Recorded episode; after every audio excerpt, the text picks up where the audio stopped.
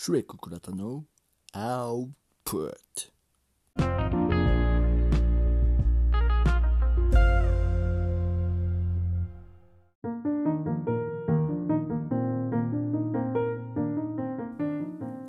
い。今日は何を勉強すればいいかわからないっていうために、えー勉強の指針を、えー教えが最近整理できたのでそれをお話ししたいと思います。あの勉強で、まあ、何かをやるときにであの新しい知識を身につけるっていうことなんですけれどもやっぱりそれなりの努力を、えーしないといけないってことは必要ですね。例えば、まあ、まあ本で言うと7冊くらいちゃんとこうガーって読んで、えー全体像を把握するっていうことをしないといけないし、うん、そうしないとやっぱりあの一つの何かを学ぶってことだとやっぱ学べない。まあなんとなく僕が最近経験してきた中で分かったことですね。でまあそういう前提は置いといてあの勉強あのしたいってこう思う人がいて自分は成長したいと思うんですけれども最近はこれやったら成長ができるってことがいっぱいありすぎるんですね。例えば英語をしたら海外行けるから英語勉強した方がいいよとかとりあえず統計学やっとけととりあえず数学やっとけとかとりあえずプログラミングやっとけとかいろんなそのあのものが、えー多分出てくるかと思います。で多分それって正しくてやっとかなきゃいけないことだと思います。あとは何から着手するかだとは思っています。はい。だからえっ、と勉強の指針をその勉強何をすればいいかっていうのはある程度は決まってるんですね。やるべきことは。あとはそれの意思決定どれを選択するかっていう問題だと思ってるんですけれどもその何を選択するかは自分の過去が結構キーワードになってくるかと思います。はい。例えばうんなんでかっていうとまあこれは脳神経科学でも同じことなんですけれども人が感知する、えー知覚するものっていうのは5%しか、えーと外からの情報で知覚するものなくて大体は95%は大の、えー、と脳の頭の中自分の記憶から予測して、えーものを、えーとものを知覚しているっていうことなんですね。つまり私たちは、え何かをするとき何かを見たりするときに,、ね、には必ず、えー過去の過去の記憶が、えー全て形成してあの全てを作っていると言っても過言ではないかと思います。はい、ってことでその記憶が過去の記憶がめちゃくちゃ豊かであればあるほどその豊かであればあるほどめちゃくちゃいいわけですね。はい、でこれは過去どれどういうことを学んだかによって、えーいろいろ変わって感受性とかも変わってきます。例えばえー幼い頃にアートに触れたりとか音楽を見たりした後は音楽とかアートとか見たり音楽を触れた時にはすごい素晴らしいものと感受性が高くなったりします、えー本をめちゃくちゃ読んでたりした人は活字を読むスピードが速くなったりする。数学をめちゃくちゃ勉強する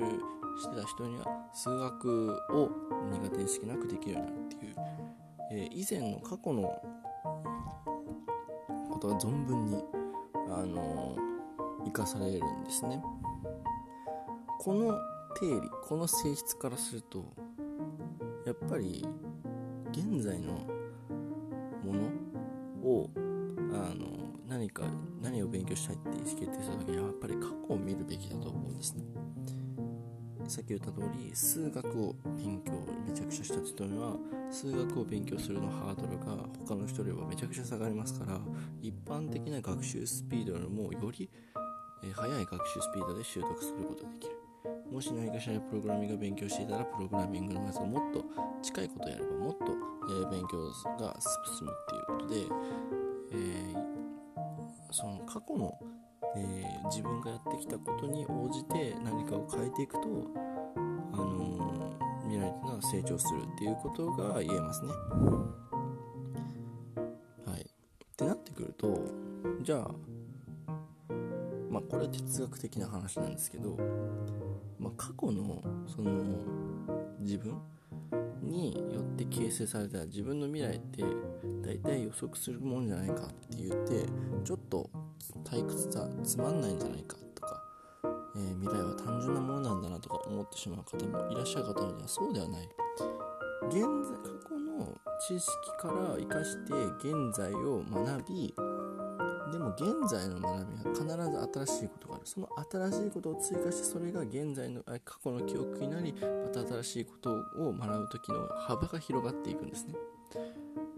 つまり、え20えー、と15歳の時には 1, 1がすごい